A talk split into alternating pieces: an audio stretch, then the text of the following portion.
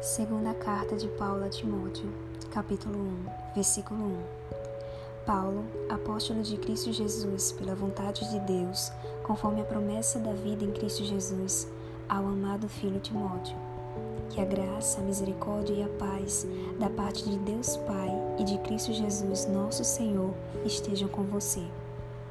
Dou graças a Deus, a quem desde os meus antepassados sirva com a consciência limpa porque sem cessar lembro de você nas minhas orações, noite e dia. Lembro das suas lágrimas e estou ansioso por ver você, para que eu transborde de alegria. Lembro da sua fé sem fingimento, a mesma que primeiramente habitou em sua avó Lloyd e em sua mãe Eunice, e estou certo de que habita também em você. Por esta razão venho lembrar-lhe que reavive o dom de Deus que está em você pela imposição das minhas mãos porque Deus não nos deu espírito de covardia, mas de poder, de amor e de moderação. Portanto, não se envergonhe do testemunho de nosso Senhor, nem do seu prisioneiro, que sou eu.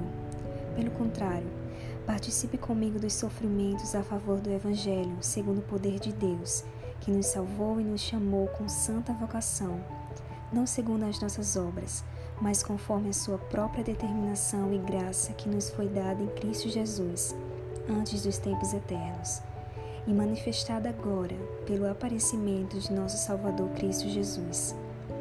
Ele não só destruiu a morte, como trouxe a luz, a vida e a imortalidade mediante o Evangelho.